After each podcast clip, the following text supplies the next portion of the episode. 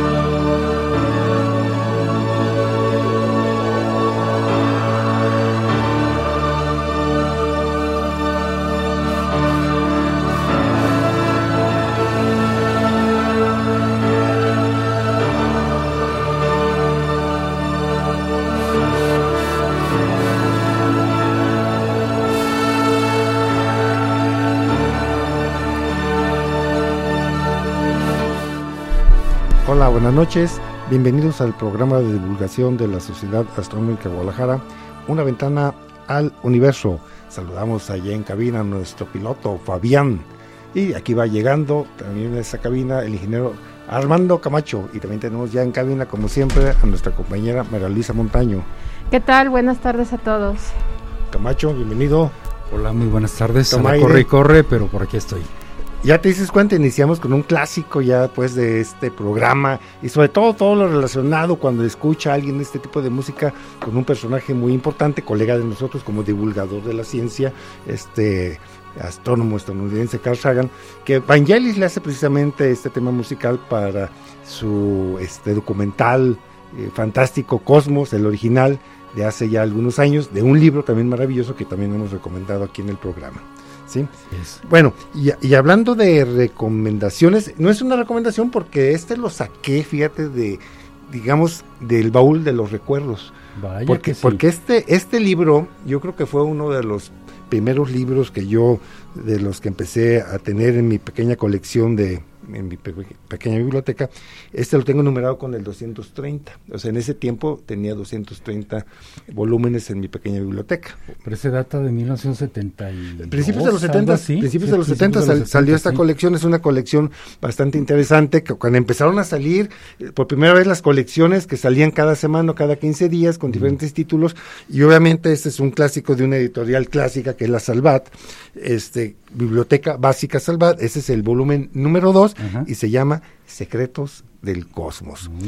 obviamente el libro pues está un poquito ya eh, maltratado por el paso del tiempo, se nota pues en el color de sus páginas, pero está bien conservado, o sea, yo conservo, bueno, presumo de conservar muy bien mis libros, aunque este pues se ve un poquito maltratado, pero es por el uso, porque pues, los libros son para... Sí, por la edad, para, leerlos, para leerlos, ¿no? Y, me acuerdo que este pues cuando lo leí en su momento pues me causó este un incremento de la imaginación en mis neuronas y me llevaba a viajar a través del espacio, a través de sus páginas, porque hace un recorrido este, precisamente del cosmos conocido, de los eh, adelantos de los años 70. Estamos hablando que ya hace, hace 50 años que compré.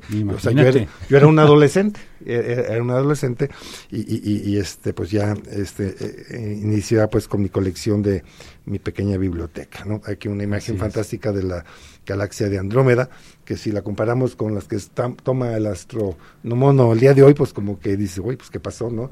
Y es una pequeña diferencia. Eh, una gran diferencia, pero el observar esta imagen hace 50 años, pues era algo increíble, ¿no? O sea, se le hacía a uno algo este fantástico al ver este tipo de imágenes en estos libros, este, pero bueno, eh, si alguien lo tiene, pues también por ahí le recomiendo que lo saque y le dé una releidita eh, por, ahí para que vea, porque también nos sirven para comparar, aunque digamos, o sea, obviamente eh, el, campo de la astronomía y, todos los campos de la ciencia y del conocimiento pues han avanzado en 50 años, pues algo increíble, pero el ver y leer esto y compararlo con lo que tenemos ahorita, pues nos permite, nos da una perspectiva, yo creo que más justa de lo que es la investigación científica. Así es, así es. Bueno. Ahora, es, es, muy interesante porque si te fijas, muchos de los principios básicos continúan siendo los mismos. Ah, no, sí. Ya refinados y requete refinados por los últimos descubrimientos.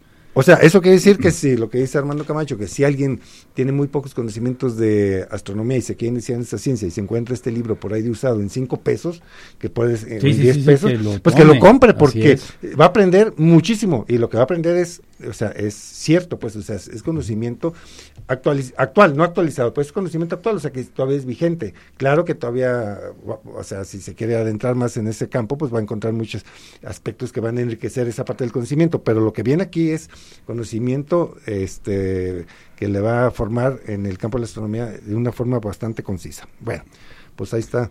Bueno, sí, como recomendación. entonces, para que lo busquen de usado, que lo pueden encontrar, y un precio, créanlo, muy, muy accesible. debe ser muy, muy accesible, así es. Déjame presumirte o mencionarte que la primera edición que yo tuve de 2001 era precisamente de esta colección. Del 2001. Del, del libro 2001, uno, Odisea del Espacio, exactamente de esa, de esa Ah, sí, sí, sí, sí. sí pues Mira, y Luis está mencionando Me Too, Me Too, yo también. Lo que pasa es que, bueno, mi papá tiene tuvo es, toda esa colección, fácil han de ser, ha de tener unos 40 libros de Como 40 Eran, Este, y ahí todavía los conservamos. Este, voy a buscar este en específico. E, e, este pues salió la edición original en el 69 y aquí en México ya salió en el 71, exactamente, es lo que estábamos comentando. Sí, era lo que más o menos recordaba yo de fecha. principios de los 70, yo recuerdo que adquirí este librito. Bueno, pues ahora del, del pasado, hace 50 años, pues vámonos al presente con la compañía de Lisa, el personaje mejor informado en el campo de la astronomía y la astronáutica. Actualidades astronómicas. Astronoticias. Con la arquitecta María Luisa Montaño.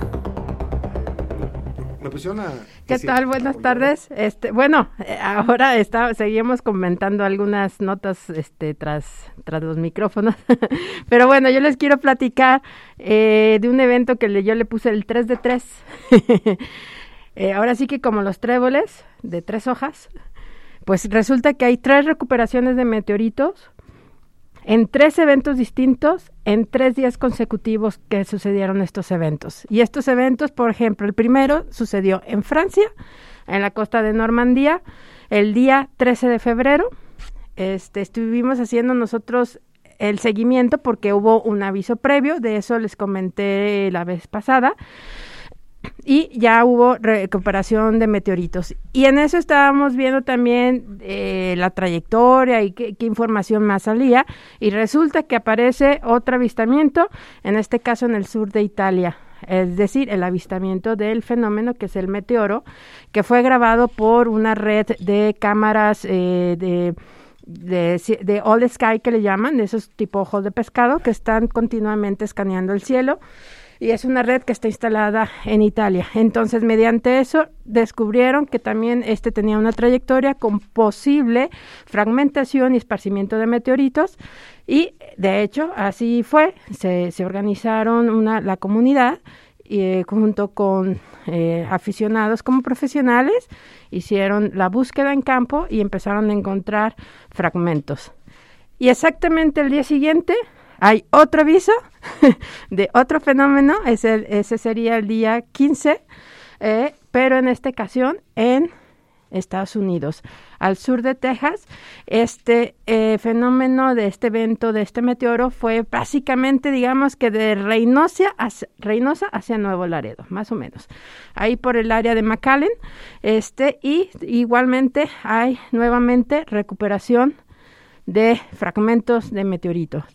Me preguntaban, este, ¿sería de, del mismo asteroide o una cosa? La verdad, no han mencionado nada al respecto de si el cálculo de estas órbitas quizás mm, las, eh, la forma de trayectoria y demás tengan en común un objeto común.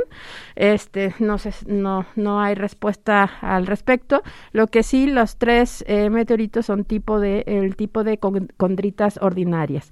Entonces, bueno, ahí sí son similares. Y bueno, también estaba leyendo un dato eh, precisamente de de cuando la NASA, la NASA recibió órdenes del Congreso de Estados Unidos de que eh, tratara de identificar al menos 90% de los asteroides peligrosos que podían estar con trayectorias cercanas a la Tierra. Y actualmente, a pesar de todos los esfuerzos, solamente hay un 35% detectado de ese 90% de asteroides mayores a 140 metros de diámetro. Entonces, queda mucho por hacer. en el caso de este que les hablo del, del, día 13, sí fue un asteroide que detectaron unas horas antes, eh, pequeño, pero al final, finalmente apenas es el séptimo que han detectado previamente. queda mucho por hacer en esa materia. Y bueno, aquí lo que me llama la atención es la red que se crea de personas que rápidamente estudian el fenómeno, calculan las trayectorias, calculan las áreas y se organizan junto con las autoridades y las tanto eh, científicas como este políticas, digamos, para intervenir en el campo y hacer el, la búsqueda de estas pequeñas ro rocas. Estamos hablando que son fragmentos quizás de rocas de 2, 3, 4, 5, 6 centímetros, no mayores pero la característica pues es que son unas rocas que tienen una costra negra, ¿no? que, que, que, efectivamente usted con otro compañero, o, o, otros dos no recuerdo, pero este Miguel Ángel sí me acuerdo, tomaron un curso con un especialista precisamente para, para poder identificar estos pedruscos que se encuentra uno y a ver si proviene de, del espacio exterior o es un, una sí, piedra sí. vulgar de aquí de la Tierra. Bueno, no tan vulgar. Aquí, sí. aquí lo interesante es que como son recientes, Mm, es mucho más fácil identificarlos porque sobresalen precisamente por esta característica que traen una capa que le llaman costra de fusión que está ennegrecida y por la fricción que sufrió al ingresar es. con la y digamos ¿no? que donde se quebró al final donde ya tocó tierra y o se fragmentó pues el, el color es, es, más claro no y no es necesariamente que dejen un cráter, simplemente están como aventados así en el piso, no hay esas cenizas y esa quemazón como a veces algunos dicen, aquí cayó, miren, y está todo lleno como una fogata, no, realmente no, cuando tocan tierra están fríos, este, eh, realmente... Eh, lo que sí, hay que recogerlos con, con, con, para no contaminarlos con tu propia grasa, hay que recogerlos con aluminio, con bolsas de plástico, etcétera. Hay, etcétera. hay una técnica especializada Así para, eh, para no digamos, contaminarlos. Una técnica, digamos, forense. Así es. Así es, y este, pues, y muy interesante, ¿no? Muy, bien, seguimos platicando esto regresando del corte porque ya llegó el momento de hacer nuestra primera pausa, pero en un momento regresamos. No se vayan, la ventana continúa abierta y el viaje está en curso. Realizaremos unos ajustes en la trayectoria y en nuestro motor iónico. Una ventana al universo. Y de repente, pensé en todo lo que me habías dado. Jalisco Radio. Estamos de regreso en nuestra cabina espacial para continuar nuestro recorrido por los diversos objetos celestes. Continuamos con los miembros de la Sociedad Astronómica platicando de los pulsares, hoyos negros, cuásares o de algún planeta similar a las condiciones presentes en la Tierra. Una ventana al universo.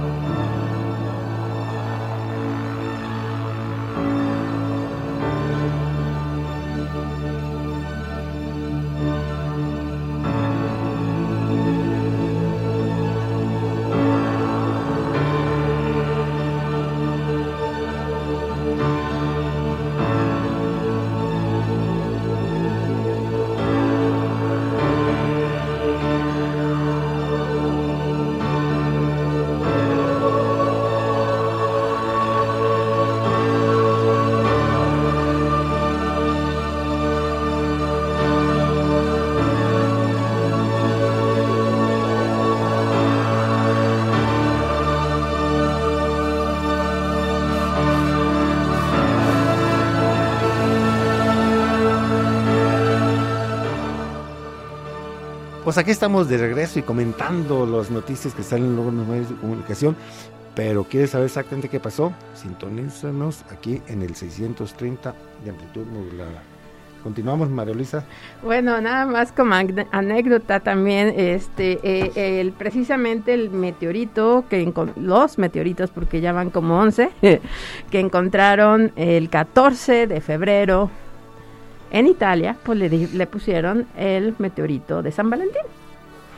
Bueno, por la fecha. por la fecha. Por obvias razones. Obvias razones, ¿no? Pero bueno, por ahí también han salido, por eso también se difundió así con gran bombo y platillo, porque pues bueno, era algo, le bajaron las estrellas a alguien, literal, casi casi. Eh, bueno, pero sí hay por ahí algunas notas que de, de, confusión en cuanto a la edad de estas rocas. Por ahí pusieron que eran 45 mil millones de años. Ese ya no era un fácil, era un fantasma de un universo previo que había existido. Y creo que le, agregaron un cero de más. sí, estamos hablando que son 4.500 la edad del Sol. No, pero fíjese, no fue un error de dedo de agregar un cero porque le pusieron así, o sea, con... con la intención. No, nomás le añadieron el cero, le pusieron millones. así es, con toda la intención, la intención pues de de, que vieran que era demasiado viejo. Bueno, lo interesante de los meteoritos, como sabemos, es que contienen material incluso que quizás sea previo a la formación del Sol. Es decir, de la nube eh, molecular de donde nació el Sol, pero a, su vez del eh, momento de la formación planetaria pueden ser eh, residuos que quedaron de esa, de esa formación y por eso son tan interesantes de estudiar. Es por ahí conocemos el famoso meteorito Allende, que es aquí de Chihuahua. Eh, y bueno, y otros más que desconocemos como el meteorito San Juan de Ocotán que ese pues desgraciadamente fue sustraído de nuestro país. Nunca se dio eh, a conocer, pero y es bastante reciente, de por ahí del 2015. Que con el de Chihuahua está pasando lo mismo, si no es por los que estaban haciendo el embalaje para mandarlo por ferrocarril a Estados Unidos. sí, sí, y dije, bueno, eso debe ser valioso, hay que mandarlo para México, si no también se hubiera perdido aquí para, para nosotros. Así es, es el desconocimiento y también la legislación que hay en cada país, ¿no? Eh, en este caso en México, pues sí, eh, sustraer ese tipo de, de elementos eh, está prohibido, es parte del, de la propiedad de la nación, ¿no? Muy bien. Bueno, pues vamos a platicar ahora sí de un tema que, bueno, estamos haciendo enlace, hay un, este, secuencia con hemos estado platicando programas anteriores, hoy precisamente sobre objetos de cielo profundo, que es un concepto que manejamos todos los astrónomos aficionados y también los astrofotógrafos y también los astrónomos aficionados, digo, este profesionales, porque cuando hablamos de los objetos de la boda celeste, pues hablamos de una gran cantidad de objetos, ¿no? Desde lunas, planetas, meteoritos, cometas, este, galaxias, nebulosas. Eh, hay una gran infinidad de nebulosas, nebulosas de oscuras, nebulosas, de reflexión, cúmulos, que son agrupaciones de estrellas, cúmulos globulares, cúmulos abiertos, etcétera, etcétera, etcétera. Pero cuando hablamos de objetos de cielo profundo, ¿a qué nos referimos específicamente en el campo de profesional? o en el campo de aficionados, porque llevamos un telescopio o una cámara, vamos a sacar o vamos a observar un objeto de cielo profundo. Entonces, son todos aquellos que no podemos observar a simple vista y que no pertenecen al sistema solar. O sea, por ejemplo, ese famoso cometa verde, pues no es un objeto de cielo profundo. Aunque venga de las profundidades, pero del sistema solar, de la famosa nube de oro, del cinturón de Kuiper, que vienen los mayoría de los cometas, son de la familia, son aquí pues de casa, son objetos de, del sistema solar. De aquí de la colonia, De aquí de la, colonia. Cuando observamos, por ejemplo, ahora que eh, hubo mucho ruido con esa famosa conjunción con la luna y unos planetitas que andaban por ahí eh, acercándose visualmente, eh, desde, desde, nuestro punto de vista, pero son objetos de aquí, pues, o sea, del, del sistema solar. Pero ya cuando hablamos, por ejemplo, de, de la galaxia M104, por decir un objeto que ya mencionamos, el famoso catálogo de Messier, que es un conglomerado de objetos de cielo profundo, la mayoría, porque también por ahí hay un par de estrellitas que no sé por qué están catalogadas, pero bueno, este, estamos hablando de una galaxia que ya se encuentra a algunos millones de años luz de distancia de nosotros, y que si no es a través de un eh, este, espejo, eh, captador de luz o de unos lentes que nos magnifican la luz que llega a través de ese eh, instrumento óptico, no lo podríamos observar. Entonces, eso es lo que nosotros conocemos como objetos de cielo profundo. O sea, podríamos decir que son tanto objetos que están dentro de, nuestra propia galaxia como otras galaxias fue, o, o, nebulosas quizás y también mm, cúmulos, pero fuera de nuestra galaxia. Sí, claro, porque por ejemplo, cuando mencionamos este cúmulos y, los cúmulos, o sea, que los dividimos en dos grandes grupos, los cúmulos globulares y los cúmulos abiertos. Los cúmulos este, abiertos, todos los que observamos, básicamente la mayoría son de la Vía Láctea, todos los que están en, en la mayoría de los catálogos, ¿no? Los cúmulos globulares, hay que recordar que son los que están orbitando alrededor eh, eh, del centro galáctico, o sea, en una forma de, de, en esfera. El halo, ¿no? En un, en un halo, exactamente. Y, pero también podemos observar cúmulos en otras en otras galaxias. En otras galaxias, o sea, en la galaxia de Andrómeda pues se ven perfectamente los cúmulos que están orbitando ahí el halo y en otras también más lejanas depende de la amplitud de la captación de luz, este de la apertura que tengamos del aparato, pues podemos observar a detalle esos esos cúmulos. Pero la mayoría este sí y también las nebulosas, la mayoría de las nebulosas que estamos mencionando que están en los catálogos que vamos a mencionar un poquito más adelante, pues pertenecen a la Vía Láctea, ¿sí? Pero la mayoría de los objetos de cielo profundo son de nuestra Vía Láctea, pero también comparado pues con otros objetos de cielo profundo, como mencionaba María Luisa, que están este, en otra galaxia, o son otras galaxias, o como la que mencionamos, M104, otros NGC, que también mencionamos que es el nuevo catálogo general, que tiene como 7.800 este, objetos clasificados, están, pero muy, muy lejos, pero todos ellos en conjunto son objetos de cielo profundo. Y para eso es necesario, otra vez, recurrir a dónde? A las cartas, a los catálogos. Porque ya hubo personajes que a través del tiempo, nuestro colega, como mencionamos aquí con mucho orgullo, William Herschel, al ver el trabajo de nuestro otro colega, pues porque pues, también era astrónomo aficionado ambos dos, este, que hizo Charles Messier, que hizo su catálogo, igual este, eh, el, el famoso catálogo, el Ay, se me fue el nombre, que también son 109 objetos que lo hizo en Ah, base. El, el- el Cadwell. Ah, el Caldwell. El Caldwell. Te refieres al Caldwell, sí. Que también este personaje dice, bueno, si, si este tipo hizo un, un catálogo, pues ¿por qué no hago yo otro? Y, y, y también para Sí, emularlo, con, pues, con- con la, la diferencia que el Cadwell pues ya eran objetos totalmente descubiertos, ¿no? Sí, Más pe- bien pe- era una compilación. Una compilación, pero él también no se quiso atrás y también hace 109 objetos, que también es interesante para los astrónomos aficionados hacer e- ese otro reto, pues, o sea, a- a- hacerle, ponerle la palomita de que ya la, lo Y observamos. Y todos tienen su historia y su razón de ser, efectivamente. Sí, claro, hay, tienen hay, historias hay muy catálogos interconectados, el objeto se repite, pero, pero bueno, hijo, se volvería uno loco entre toda la gran variedad de catálogos que hay. Ahora pues ya hay, estamos hablando ya de catálogos históricos, ya hay catálogos modernos, catálogos de eh, objetos En eh, de específico, radio- especi- específicos. Por ejemplo, el Adbel, el Adbel que es de, de, de Galaxias, galaxias, de grupos de el galaxias. Barnard que son de nebulosas oscuras. Yo también me quería Es- referir a, por ejemplo, hay catálogos de radioobjetos, emisiones, emisores de radio muy potentes, porque acuérdense que la astronomía no solamente es visible, también nos vamos a la astronomía eh, en rangos fuera de el rango perdón, fuera del espectro visible para nosotros, ondas de radio, radios X, ¿ok? No, Entonces- inclusive en otras frecuencias, porque inclusive aunque sea en el visible, este, se ha hecho tan especializada la observación de los astrónomos aficionados que yo, por ejemplo, veo este, luego los datos técnicos de una fotografía que hace el astrónomo y ya me quedo de seis, porque yo antes recuerdo que pues, ponía mi camarita, que era una Pentax Camil, con un rollo, en aquel tiempo, tú te has de acordar, Armando, conseguir un rollo de ASA 800 era un milagro, así, ay, tengo unos 800, ¿no? Porque eran difíciles de conseguir. Sí, eran difíciles de conseguir. Y, y luego sí. uno mandaba a procesarlos, este, se podía este, esforzar el revelado hasta 1600 Ujú. para sacarle el la mayor información. Y era así como muy técnico y uno, ay, no, eh, eh, forcé el revelado a 1600. Ay, qué técnico, ¿no? Y lo tenías que poner de acuerdo al laboratorio. Al laboratorio, si no exactamente. te echaba a perder el te- te- asunto. te echaba a perder. Pero ahora uno ve las especificaciones técnicas de una fotografía actual de los astrofotógrafos actuales, no nomás del astro, pues, o sea, de todos los que se dedican a la astrofotografía y usan una cantidad de filtros y de técnicas y, y de eh, fotografía en crudo, en RAW, pues, o la fotografía, Y, y- y una serie de filtros para sacar una cantidad de información, porque hay que, hay que mencionar, como bien dice aquí Armando Camacho, Camacho, este, esa información que nos llega, no nomás llega en la luz visible, llega en diferentes este, longitudes de, onda. Entonces, ahora utilizan muchos filtros para obtener más información en hidrógeno 3.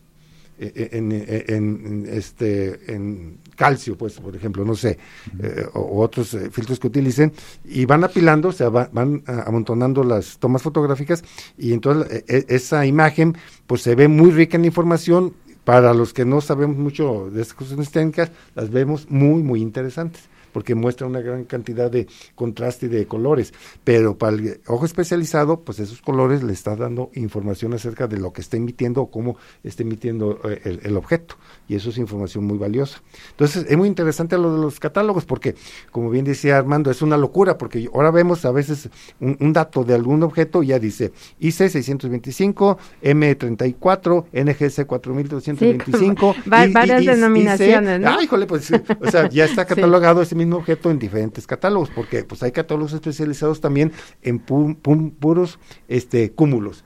Este, y este personaje lo hizo en base a su criterio y su gusto. Me gusta observar cúmulos, voy a, a- a catalogar los cúmulos. ¿Cómo los catalogo? Bueno, y, eh, hizo una este, clasificación del 1 al 5 de qué tan rico es el cúmulo. Rico en, el, en la cuestión del número de estrellas. Y luego también otra clasificación en qué tan densos son los, están las estrellas, o sea, cómo se ve, si se identifican la- puntualmente cada estrella o, o debido a su densidad, pues no se pueden contar las estrellas. Y, y también así como eso, pues eh, hay catálogos muy, muy especializados que nos dan una gran cantidad de información y de datos para poder nosotros planear y obtener información de lo que estamos observando. Yo creo que el más sencillo, digamos, que a veces nos preguntan, oye, yo quiero ver esa estrella, esa estrella. Le digo, realmente la mayoría de los astrónomos aficionados nos vamos a objetos un poquito más complicados, digamos, este, nebulosas o cosas así que son más difusos, pero también hay catálogos de estrellas dobles, Sí, claro. de, No, y, este, y- y de estrellas variables, De- por de- ejemplo, de variables, nomás de estrellas de catálogos, carbón. si- sino muchos grupos de aficionados, muchas asociaciones en todo el mundo se especializan en la observación, De- el registro de, de las estrellas variables y, y lo reportan, o sea, esa variabilidad de las estrellas que está sufriendo, este, y, e- y es una labor, digamos, este, continua y ardua de estar siguiendo esa estrella, porque las estrellas variables hay unas que tienen periodos muy cortitos, como el Gol, que por eso causó sensación en la antigüedad, porque de un de repente a otro, pues se veía muy rojo y de repente así como que desaparecía. En un periodo menos de tres días a- alcanzaba su máximo y su mínimo.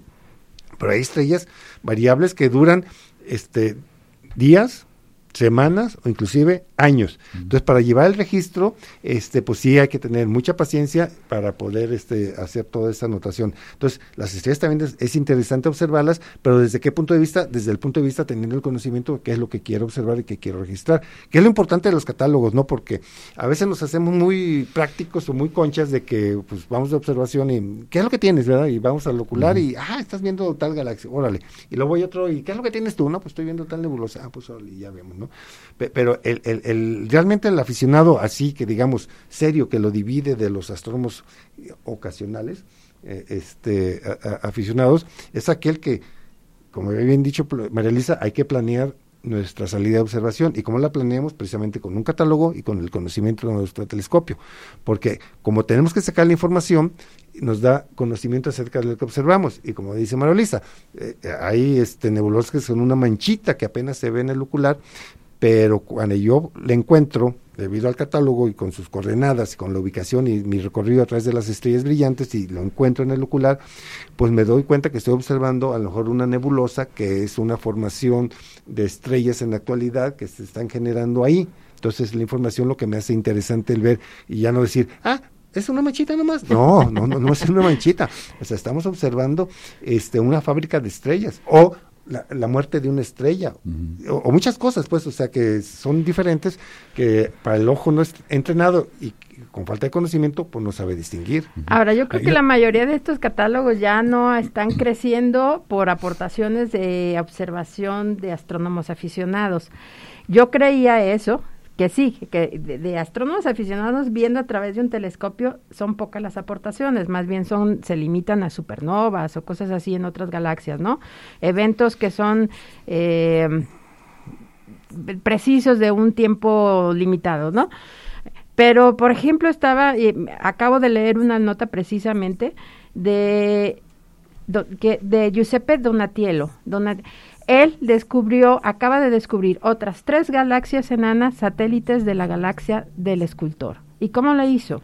No lo hizo con telescopio, sino a través de estudiar los datos que están poniendo los astrónomos profesionales a la ciudad, disponibles a la ciudadanía, porque a lo mejor el algoritmo que ellos tienen no alcanzan a detectar en ciertas zonas de, que escanean los grandes telescopios y no, no detectan eh, las sutilezas que hay ahí.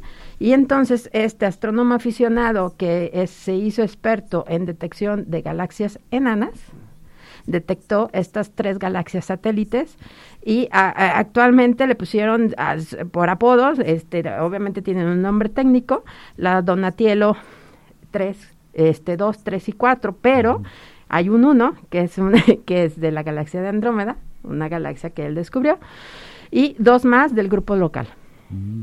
Entonces ahora está esta otra gama de observadores a través del Internet, pero que el astrónomo aficionado tiene que tener cierto conocimiento previo y ahí interviene el que haya hecho una observación a través del telescopio. Eso te ayuda mucho entonces a este poner este tus habilidades este y la verificación y las asociaciones asociaciones mentales y este de, de, de- de- de los objetos al descubrimiento y al enriquecimiento de nuevos catálogos. Sí, te ibas a comentar algo, Armando, ¿no?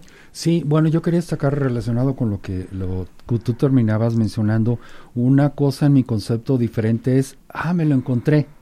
Pues sí, si estabas apuntando al cielo, eventualmente vas a encontrar algo. Sí, claro. Es muy diferente a, a lo busqué, lo que platicaba Elisa hace un momento. Vi una carta, lo localicé, me interesa, eh, por ejemplo, no sé, algo más difícil que un M, un NGC cualquiera, que está muy cercano al M no sé qué o muy cercano a tal estrella principal y entonces hago los cálculos necesarios, lo busco y lo encuentro. Sí, lo, lo, no, no lo busco y lo encuentro, lo localizo. Sí, porque mira, aunque sean Messier que son, digamos, relativamente, entre comillas, fáciles, Facilita, pero por ejemplo, ahora que, bueno, ya estamos acercándonos a- al maratón Messier, pero la zona que está a un lado de- del escorpión, precisamente es rica en cúmulos. En Ofiuco. En Ofiuco. es, sí, la Y- zona y- de y- Ofiuco. pero, eh, pero Ofiuco es una zona bastante triste en estrellas. Entonces, pa- pa- para encontrar y saber qué, o sea, sí, sí, como tú dices, los encuentra uno, pero saber cuál es, ahí necesitas hacer una ruta de seguimiento a través, bueno, yo lo hago a través de, de, de- de- de Antares y me voy a, a- hacia Ofiuco siguiendo una ruta determinada para ir ubicándolos y saber que ese objeto que estoy en el- viendo en el ocular es tal M, porque si no, pues si me voy a la zona, como te dices, de, y me pongo a mover el ocular, pues voy a encontrarme con un, este, cumulito, ahí está un cúmulo, ¿cuál es? ¿Quién Pues, sabe? quién sabe, vas a encontrar algo. Sí. hay, hay que recordar nuestros, eh, a nuestro auditorio, es la zona del centro de la galaxia, de la Vía Láctea. Por obvias razones va a estar llena de cosas. Sí, sí. Pero ahí, ahí, ahí, es el caso contrario, por ejemplo, a Virgo. Porque en Virgo sí está llenísimo también de, de galaxias. Entonces, pues si te pones a buscar en el, en el ocular con un telescopio de buena apertura, pues vas a encontrar galaxias. Pero ¿cuál es la que estás viendo? Eso es lo interesante, eso es lo bonito pues de la astronomía de aficionado. Entonces, por eso usamos los catálogos y usamos estrellas base para partir, por, por ejemplo, cuando vamos aquí a una ciudad grande y, ah, pues de tal templo, o, o- ahora con el chocas, pues, o sea, qué mala, mal ejemplo, pero o- ahora ya con el GPS es que te piden, este, manden su ubicación, pero antes decían, dígame qué hito importante está usted en el accidente, ah, pues está el templo fulano, o un supermercado, un centro comercial, para que se ubicara el gestor y llegara, ¿no? Entonces, así igual en el cosmos, o sea, o sea, qué estrella importante, visible, eh, notoria está cerca de tu objeto para que de a partir de ahí, pues mover tu telescopio y el mover el telescopio es saber, bueno, si está a 10 grados y mi ocular que estoy utilizando tiene un campo pues amplio o pequeño, pues cuántas veces voy a mover ese campo que observo en, en el ocular hacia la dirección del objeto para llegar a él, Ujú. ¿sí? Que son conocimientos que parecen triviales, pero que si no los conocemos o no los manejamos, pues nos perdemos en, en- en- la boda celeste. Oye, pues no lo hallo, pues me muevo hacia dónde está y- y- y no está. No, pues es que sí está, pero no nos movemos correctamente, o sea, con la técnica, o sea, como decíamos, se ha hecho técnico, pues, o sea, porque el mover telescopio, cuando lo hacemos a mano, pues lo movemos con técnica. Porque yo si lo muevo en cierta dirección, o sea, yo me tengo que ubicar en la boda celeste, yo estando aquí en, en- en la Tierra, cómo está el objeto arriba, en qué dirección está y cuántos grados de ese objeto está y cuánto es el campo de visión que tengo en mi, en ocular para poder mover tantas veces esa distancia. Porque si no, pues eh, al azar pues es muy complicado. Sí, o sea. o no le atinas o te pasas. A- a lo- o los modernos, ¿no? Que ya le dan su al, al clic a la, Ah, a la computadora integrada. Este, pero también hay que saber qué clave le vas a me- le vas a este a poner, ¿no? O sea, eh, de qué del catálogo, qué objeto quieres ver y hay que saberse eh, la, la clave alfanumérica, ¿no? Pues bien, vamos a hacer nuestra segunda pausa, pero en un momento regresamos. Sí. No se vayan, la ventana continúa abierta y el viaje está en curso. Realizaremos unos ajustes en la trayectoria y en nuestro motor iónico. Una ventana al universo. Estamos de regreso en nuestra cabina espacial para continuar nuestro recorrido por los diversos objetos celestes. Continuamos con los miembros de la Sociedad Astronómica, platicando de los pulsares, hoyos negros, cuásares o de algún planeta similar a las condiciones presentes en la Tierra. Una ventana al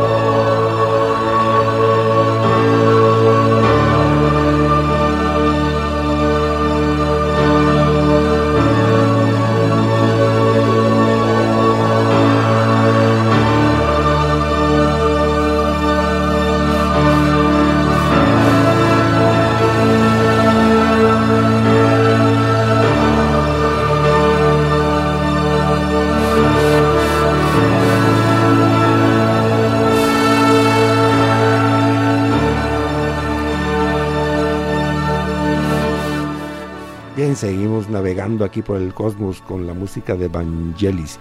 Por ahí llegaron saludos, ¿no? Sí, tenemos saludos de Miguel Ángel eh, y de eh, Emanuel. Muy bien. Presidente Emanuel Delgadillo. También aquí yo, por este lado, Alfredo Saras, titular del programa Entre Cantos, que ya lo cambiaron, aquellos que lo escuchaban los viernes lo cambiaron para los sábados, me parece que a las 2 de 2 a 3 o de 3 a 4, no sé, pero sí, díselo el sábado a las 2 para que escuche música con contenido. Alfredo Saras, un saludo para él. Y también este, nos mandó por ahí un mensaje este, Rafael Rangel desde Jardines de la Paz, escuchando el clásico de la música que pusimos el día de hoy. Muy bien, muchos saludos, gracias. Muy bien. Este, actividades para este fin, este viernes pues de la sociedad. Tenemos bastantes actividades. Eh, iniciamos precisamente, hay una transmisión a través del Facebook de la Sociedad Astronómica Guadalajara desde el Instituto de Radioastronomía de la UNAM en el campus de Morelia a las 7 de la noche. Eh, no recuerdo ahorita, tienes a la mano la, la, doctora que va a estar presente, es una investigadora de, eh, extranjera que está de planta ahí en, el Leiría y creo que va a hablar algo de sobre litio, algo así, en este bastante interesantes a las 7 y a las ocho y media iniciaría la parte, la sesión de la Sociedad Astronómica Guadalajara. En esta eh, ocasión es de manera presencial en el planetario Lunaria. Eh, con, la, charla que estará dando nuestra compañera eh, Lupita Barrón, precisamente sobre Nicolás Copérnico, que hace un par de días, unos cuantos días, fue su aniversario de creo que de natalicio, si no mal recuerdo, eh, y que nos hablará precisamente en esta serie que ha estado elaborando eh, de conferencias de personajes importantes de la astronomía. Eh, muy interesante siempre sus charlas. Los invitamos a las ocho y media ahí en el Ágora del Planetario Lunaria. Sí, tengo aquí el dato de la charla de las siete, Jane Arthur, del Instituto de, presidente de la UNAM, y el nombre de la charla es El litio de la gran explosión al futuro de la energía limpia. Sí, yo creo que desde dónde se origina en el espacio y, y para qué nos va a servir, ¿no? Así es, El litio es el elemento número 3 de la tabla periódica. Hidrógeno, helio y después litio. Así es. Bueno, eso lo dije un químico, lo dice un químico, no voy a discutir. Así es. Y bueno, aprovechando también ahí en Planetario Lunar, invitar a todos los que tengan telescopio y quieran aprovechar este espacio para hacer observación astronómica, son bienvenidos. Eh, también ahí se colocará algunos eh, eh, telescopios de los miembros de la sociedad pero también el público que tenga por ahí su telescopio y quiera aprovechar para practicar, pues bienvenido. Ahora hay que ver mañana cómo está el, ambiente porque por, el, incendio, ¿no? Hay mucha contaminación porque como que se adelantaron la época de, incendios en eh, allá en la primavera porque estamos en febrero. Por, por en mayo, cuando, por la sequía y el, calor y todo eso, era cuando surgían. Ayer alistándonos a ver la, la conjunción de ayer de Júpiter con la Luna, ah caramba, ¿y eso? Humo de la primavera. Así es.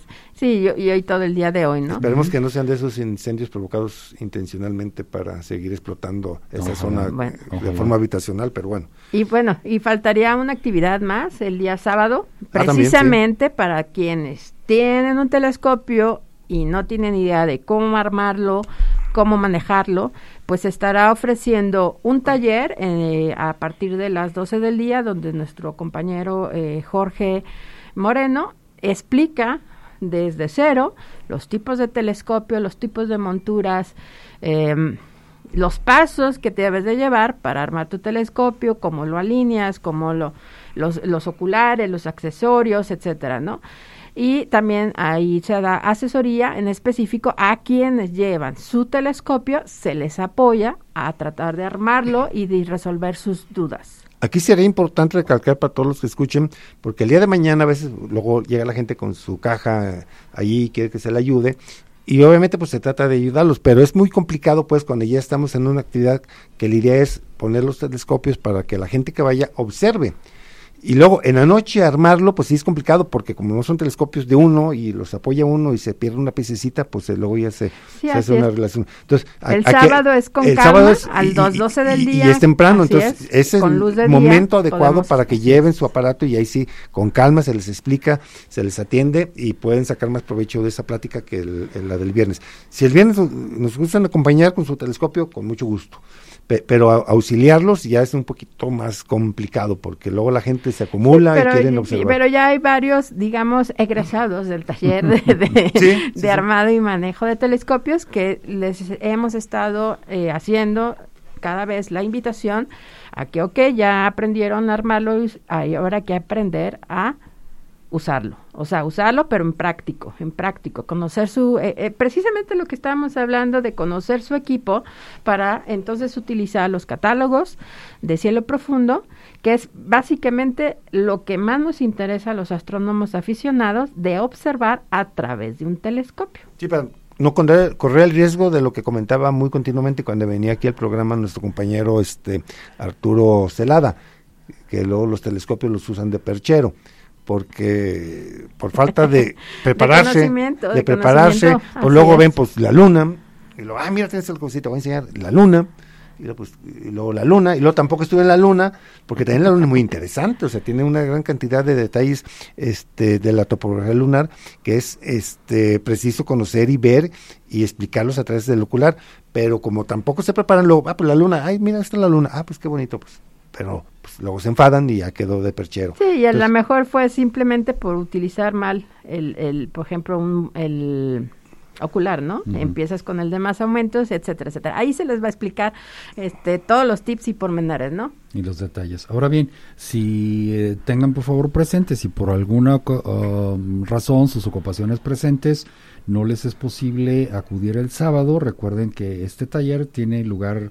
el último sábado del mes cada dos meses. Sí, ¿es bimestral? Es bimestral, así entonces si se pierden el de este mes de febrero, bueno, tengan presente que en abril, estaremos igualmente apoyándolos en ese sentido. Y, aparte también lo que menciona, insiste el astrónomo, nuestro presidente, este, si tienen telescopio y les gusta la astronomía o les empieza a gustar esto, para que nos puedan acompañar a los campamentos es indispensable que hagan presencia en estas actividades para, número uno, pues aprendan ustedes a manejar el aparato y puedan usarlo, ¿no? Y número dos, para que se conozcan y conocerlos, porque si no, pues, oye, soy fulanito y quiero ir con ustedes. Bueno, ¿quién eres, no?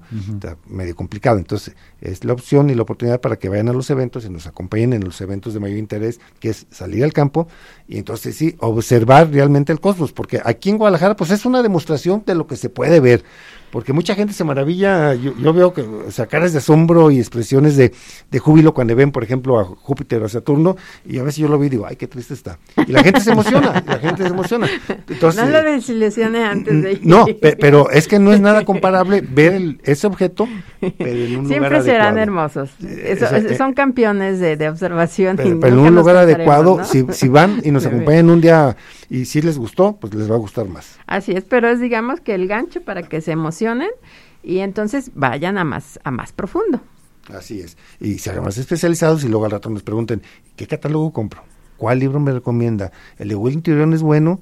Bueno, pues eh, por ahí empezamos, ¿sí? Y, poco, poco a poco, nadie nació sabiendo y todos nos hemos introducido poco a poco en este, en este interesante mundo. fíjate, ahorita que menciona a Will Turión así de, de refilón, este Will Turión, pues yo creo que fue o es el cartógrafo este más conocido de eh, eh, contemporáneo. Yo no no sé ahorita si todavía eh, viva él o ya ya no esté con nosotros, no, no, sé, no tengo el dato, pero este la mayoría de los atlas que utilizamos, o sea, ahí dice por Will Tirion y los actualizaba cada cierto tiempo. Entonces, este hay cartógrafos celestes, ¿sí?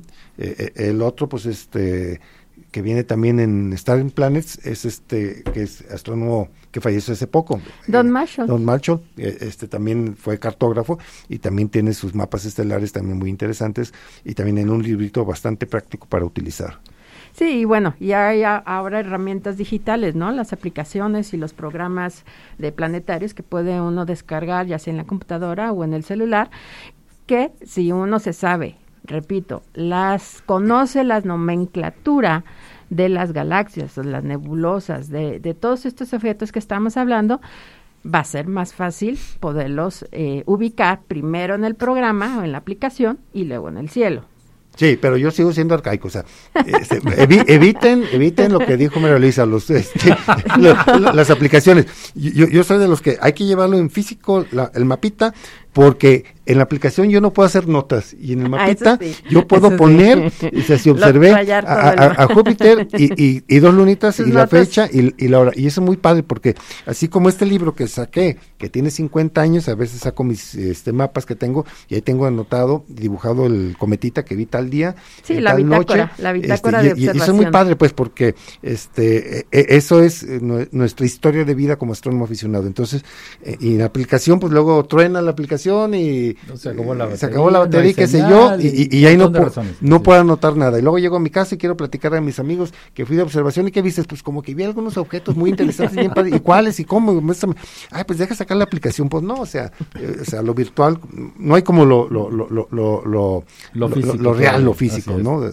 bueno, está bien pero cada quien... No, y aparte, bueno, se acomoda más al tipo de observación o de la actividad que recordemos que normalmente cielo profundo se hace en el campo, no en la ciudad, cómodamente adentro de un observatorio. Son muy pocas las personas que tienen esa dicha de tener su propio observatorio.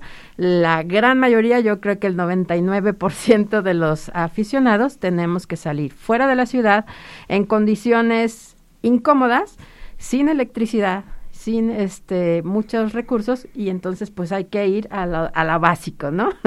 a lo básico que no ocupa batería, que no necesitas, que no hay mucha luz, etcétera, etcétera, ¿no? Muy bien. Bueno, pues aprovechamos para despedirnos de nuestros radios. ¿Escuchas? Eh, pues aquí el, siguiente jueves, aquí nos estaremos escuchando. Gracias por estar con nosotros. Muy buenas noches. fíjense, este Alfredo Salas dice, escuchando por el radio, saludos y que viva una ventana al universo. Entonces yo también invito a los amigos que también sintonicen este próximo sábado, 2 de la tarde, entre cantos, para que escuchen música con contenido. Les recuerdo, próximo jueves tenemos una cita aquí en Jalisco Radio 630 de amplitud modulada. Vámonos a ver la luna. Muy bien. Pláticas, cursos, observaciones y talleres. Organiza tu agenda cultural y científica Actividades de la Sociedad Astronómica Guadalajara. Escuchemos al presidente de la agrupación.